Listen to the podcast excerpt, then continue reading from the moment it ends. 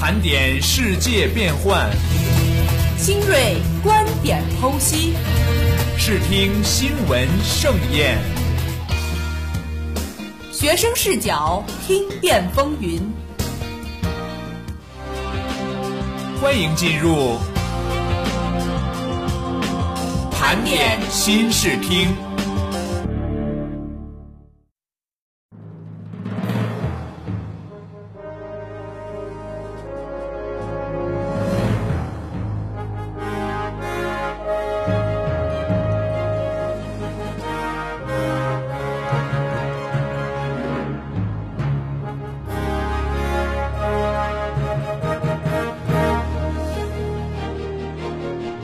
各位听众朋友们，大家好，欢迎收听本期盘点新视听。在今天的节目里，我将和段慧欣一起盘点近期部分热点资讯。近日，一起师徒恩怨在朋友圈和微博引起讨论。对于逐出师门的印象，很多人可能停留在《笑傲江湖》中岳不群与令狐冲的分道扬镳上。师徒恩断自古以来都是少数，现代社会中师生之情日渐淡薄，逐出师门这种极易成为新闻焦点的事情，更是十年难遇。这也使得几日前，中国人民大学历史学院教授孙家洲在网上公开发出为断绝本人与新招硕士生郝相鹤的师生关系，告学界朋友与弟子的公开信，格外引人注目。事情的来龙去脉，大抵是入学不久的中国人民大学历史学院2015级硕士新生郝香鹤，在其个人微信朋友圈多次点评学术圈中的几位教授，除了一些贬低教授学术水平的语句之外，还夹杂了一些人身攻击的用语。郝香鹤的导师孙家洲看到后极度震怒，并以道不同不相为谋的理由，宣布与郝香鹤断绝师生关系。以孙家洲看来，尊师重道的原则不容商榷。郝香鹤的言论已经触及底线，与之隔席断交，这是捍卫自己为人准则的举动。对此，在重重压力之下，郝香鹤亦表示承认自己的言辞有误，不该如此评议学术圈的几位教授。不过，郝香鹤的道歉也提出两层意义：一是评议教授的治学能力或学术著作，这是读者的基本权利。二是自己仅仅是在朋友圈中发表议论，并没有公开指责或贬低老资格的教授。如此，有两个问题便浮现出来：即首先，尊师重教与学术自由的边界是否在这一事中直接冲突；其次，朋友圈到底是否可以被认定为私人空间？那么，第一个问题，假如郝江鹤的言论中没有极个别的垃圾等攻击字眼。且不论他的观点是否言之成理、逻辑自洽，但他的评论权利不该受到质疑。作为教授，即便是自己的弟子，有理由附加一些师门的特殊规定，但也不必要丧失难以包容的雅量。当然，由于郝香鹤的言辞中含有人身攻击的成分，虽然这很可能是私下评议时的口头禅，起到的是语气助词作用。但被导师看见，性质已经发生了变化，大抵就是截图的评论吧。第二点，朋友圈是否算私人空间？郝香鹤给出的解释是，自己的朋友圈中只有孙家洲一人在历史学术圈，其余皆为亲戚朋友，所以自己的朋友圈就是一个私下吐槽的领域。不管郝香鹤的辩解是否合理，郝香鹤对圈内教授们的攻击。恰恰是在孙家洲教授以公开性的方式断绝师生关系后，被大家所知晓的。这就是说，郝香鹤的朋友圈的确影响力极小，孙家洲的公开性威力巨大。自古学生私下评价老师者甚多，老师将学生逐出师门者稀少，后者巨大的吸引眼球能力，顿时将事件定格在公众讨论的频道上。孙家洲教授将郝香鹤逐出师门，维护了自己的道德底线，也客观地维护了自己在学术圈的关系和声誉。但是郝香鹤则为自己轻率的言论付出了代价，除非今后他在某个领域成就卓越，否则有关他的故事很难纳入成功学大作的励志片。一次争议，甚至于师徒割席断交。真的能改变学生对某些学者的看法吗？答案应该是不会的。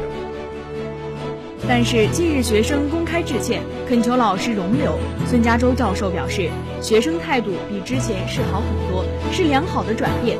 他也向校方汇报，亦不便公开讲是否坚持解除师生关系。此外，他呼吁公众对此宽容处置。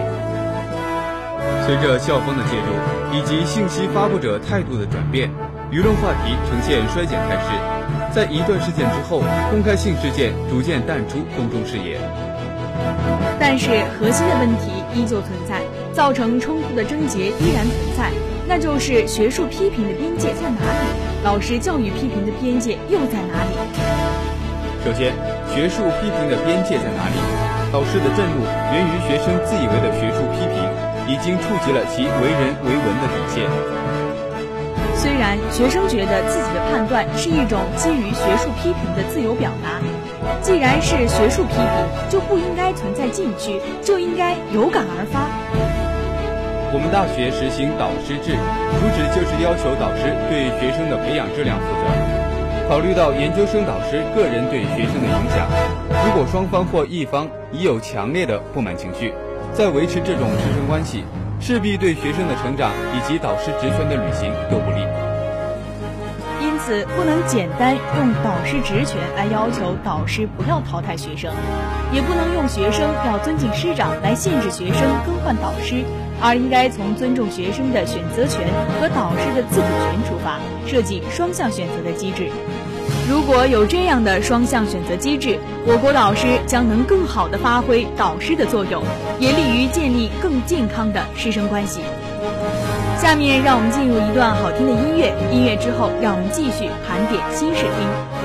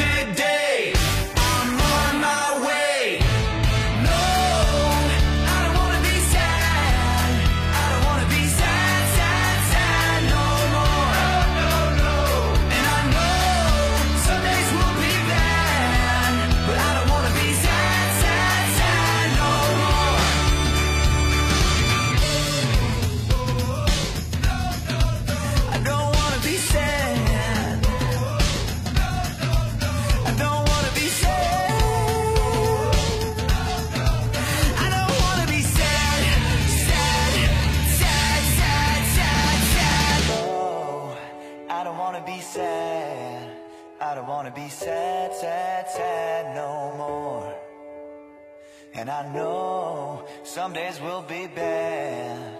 But I don't wanna be sad.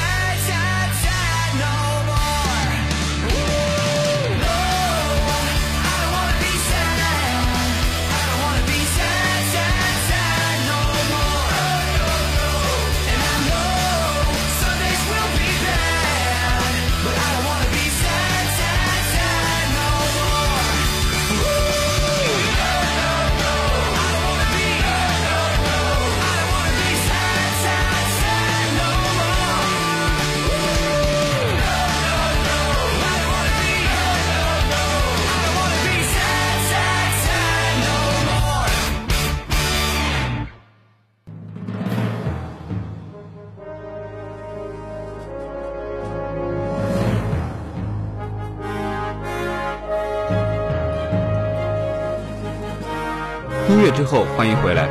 每到迎接新生之时，全国一些高校通常会突然冒出一支军装整肃、队列整齐的神秘部队。一般情况下，这支神秘部队人数高达数百万人。没错，这就是军训队伍。上个星期，我校大一新生结束了为期半个月的军训，在与教官分别之际，不少女生流下了不舍的眼泪。十几天的相处，想必留下了不少深刻的记忆。不过近日，网传河南商丘医学高等专科学校军训期间，一教官当众单膝跪地向一女生表白，随后强吻女生。对大一新生而言，军训是一项强制要求。每年几百万大学新生如此庞大的基数，出点新闻也是情理之中。但出现频率最高的，非教官、女大学生、恋爱这几个关键词莫属。随着越来越多的教官与女学生之间发展恋爱关系，军训的正规化也被蒙上一层阴影。网友们纷纷吐槽：防火防盗防教官。那么，女学生们为何这么容易与教官坠入情网呢？与刚进入大学的愣头青男同学们感受不同，个别女同学苦恋教官先生的剧情每年都不断的重复上演。通常剧情是，军训期间，天真烂漫的女大学生发现教官没有姐妹们想的那么冷血严厉、古怪死板，反倒细腻温柔、风趣幽默、细心关照，以及各种男子气概、各种帅、各种萌，在板着脸的形象里。只要稍微掺杂一点小幽默、小关怀，就很容易让学生感恩戴德。前几日上映的文艺片《少女哪吒》中，女主角王小兵在军训期间深夜翻墙出校，却被教官当场擒获。第二天被惩加练军姿，并且不准吃饭。但是加练结束以后，教官体贴地拿出了丰盛的盒饭，造访女主角宿舍，一举获得了芳心。于是很多女生就发现。这不就是我心中的男神吗？帅气阳刚，还经常对着我腼腆的笑。看来艺术来源于生活，先辈诚不我欺嘛。炎炎一夏匆匆而过，军训结束后，各大网站和论坛上，我们又可以看到无数女学生抱着教官哭，恋恋不舍；女学生追赶教官大巴，双方依依惜别等感人至深的新闻。军训教官们到底拥有何种神奇的魅力，能够频频赢得女学生的芳心呢？军队的组织架构决定了，要想维系战斗力，下级就必须对上级保持无条件、绝对的服从。军训本质其实就是一种服从性训练，要你往东，你不能往西；让你站着，你不能坐着；叫你跑，你不能不走。人是协作性动物。这意味着学生在相当长的时间里处于与外部社会绝缘的封闭空间中，势必会加强个人对小集体的情感依赖。而作为这个小集体中唯一的绝对权威，越是把你训得死去活来，教官的个人威信就愈发加强。还有就是，教官因为长期的部队生活和大量军事训练，在体型和仪态上拥有很大的优势。并且拥有绝对权威，我们通常将它称为男子气概。反观男大学生们呢？他们处在时时被骂、刻刻被贬损的境况中，如何奢谈对异性吸引力？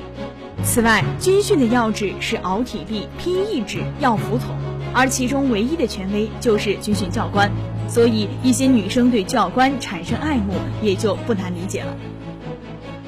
在封闭军训环境中。绵羊一样的学生们被拥有绝对权力与绝对权威的教官们练得死去活来。这个时候，只要教官对女生展现出一点点的关怀与关爱，女生很容易就产生一种感激乃至于依赖的心理。而通常情况下，常年在封闭军营中同样涉世未深的军训教官对女生，或者说是一些漂亮的女生更好一些，简直就是理所当然的事情。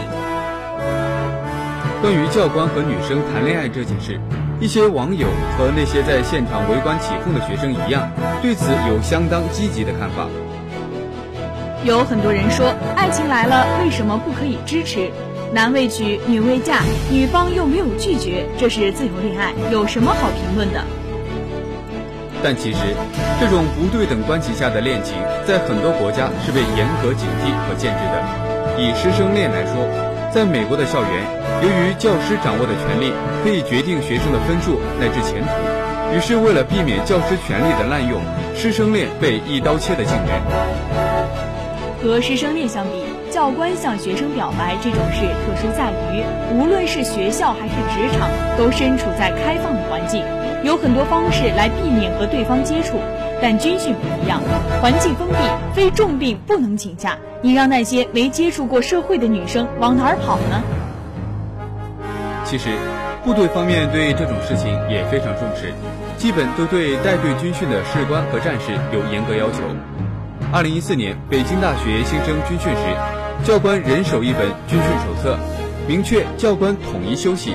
纠正动作用口令，并保持两米距离，不得单独相处和接受学生礼物等。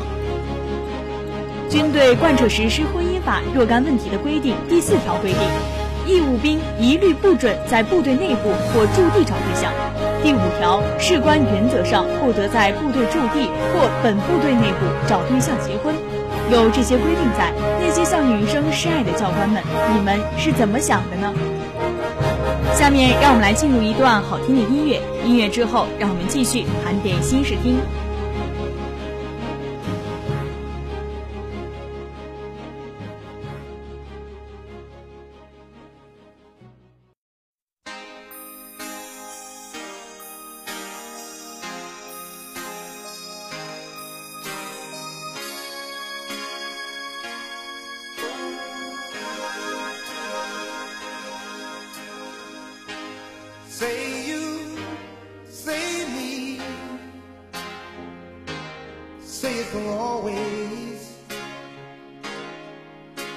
way it should be. Say you, say me, say it together.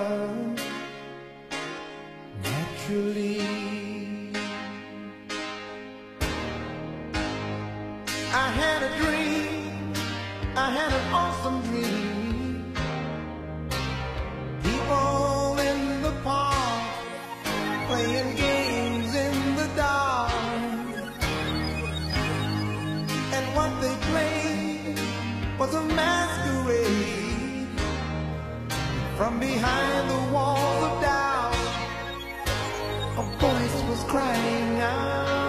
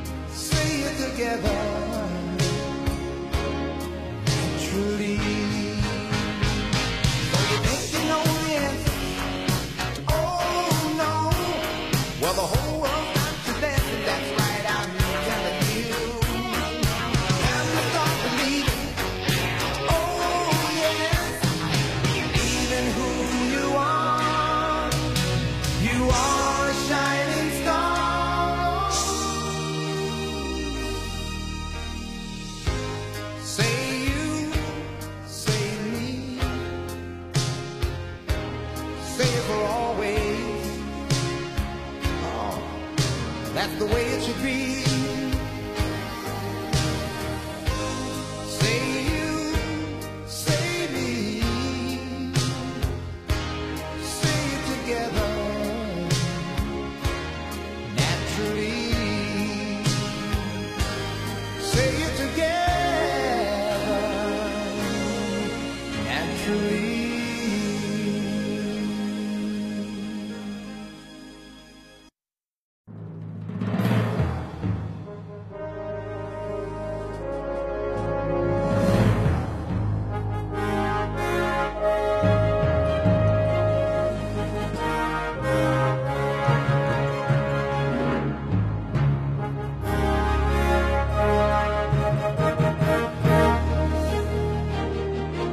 音乐之后，欢迎回来。中秋节是中国的传统节日，因为这一天月亮满圆，象征团圆，又称为团圆节。团圆节当然是天南海北的亲人回家团聚的大喜日子。然而，中秋节的前夕，家住武汉的黄伯伯却收到了同住武汉的女儿寄来的月饼。他当即给女儿打电话，不就隔一条江吗？还懒到要别人代劳。中秋节不回来就算了，寄什么月饼？我和你妈又不缺这一盒月饼。没等女儿过多的解释，父亲便挂掉了电话。像这样一则小新闻引起很多人的关注，不少人认为这个同城送月饼的女儿不孝。当前，互联网与传统零售、餐饮、物流等行业结合的越来越紧密，同城快递越来越常见。在年轻人眼中，似乎所有的商品都可以通过快递来传送。不仅网购需要通过快递送货，即使现场采购也多习惯于送货上门。不少年轻人喜欢足不出户的生活方式，而互联网为他们提供了这样的便捷。通过手机给隔楼相望的家人订一份快餐，给孩子送一件御寒的新衣等，都是些再正常不过的事情。在这样的背景下，这位女儿给父母快递月饼，也许根本不是因为懒得回家，而是互联网时代的一种购物方式。同城寄月饼与传统的登门送礼固然不同，但它与常回家看看显然并不矛盾。而事后，他也表示，送月饼并不代表他中秋节不回家，只是想让老人先尝尝月饼而已。然而，年轻人认为很正常的事情，在老人眼中也许另有看法。虽然快递的服务半径越来越小，但在老人心中，也许还是距离和隔阂的象征。老人的生活经历告诉他们，只有相隔甚远时，才需要鸿雁传书。过去翘首盼望邮差的日子，在他们头脑中留下了无法抹记的印记。互联网已悄然将邮差变得随时随处可见。但老人们与互联网之间隔着不小的距离，他们一时半会儿难以接受这一新的改变。这一点，年轻人应该能够理解。正因为存在这样的代沟，同城寄月饼就难免被老人做出别样的解读。不管老人是否说出自己的想法，多少也会对子女有所不满，甚至会为之感到伤心。可见，同城寄月饼并不一定是不孝，但也要正视两代人对生活方式革新的认知分歧。而在中秋佳节，老人的确不会稀罕月饼，他们最为珍惜的是与子女的每一次见面机会。每逢佳节倍思亲，其实不只是在外漂泊的人在中秋佳节等传统节日到来之时思念亲人，即便身处老家的人，此刻也非常的思念自己的亲人。特别是随着我国城市化进程的加快，大批农民工涌入城市，在乡下造成了留守老人、留守妇女、留守儿童这些群体的存在。他们平日与亲人聚少离多，此时无疑更渴望与亲人团聚。作为出门在外者，能够回家看看，其实正是一种对家庭成员的贡献和回报，也是一种对父母、对家庭应尽的责任和义务。而作为一个向往团圆、追求幸福和美的国家与民族，我们历来对传统节日格外重视，比如将常回家看看入法等，力争通过法定形式将中华民族的传统美德留存下来。源远流长的民俗文化滋养了一代又一代的人，在亲情、友情、文化传承等多方面因素的催促下，我们在这个较短的假期就该义无反顾地选择回家。好了，本期盘点新视听到这里就全部结束了。主持人戴维成、段慧欣，策划黄玉平，编导张丽，欢迎大家下期准时收听。世界风云际会，校园动态万千。以大学生的思维审视社会，以理工人的眼光看待校园，最独特的视角，最犀利的态度，更多精彩尽在盘点新视听。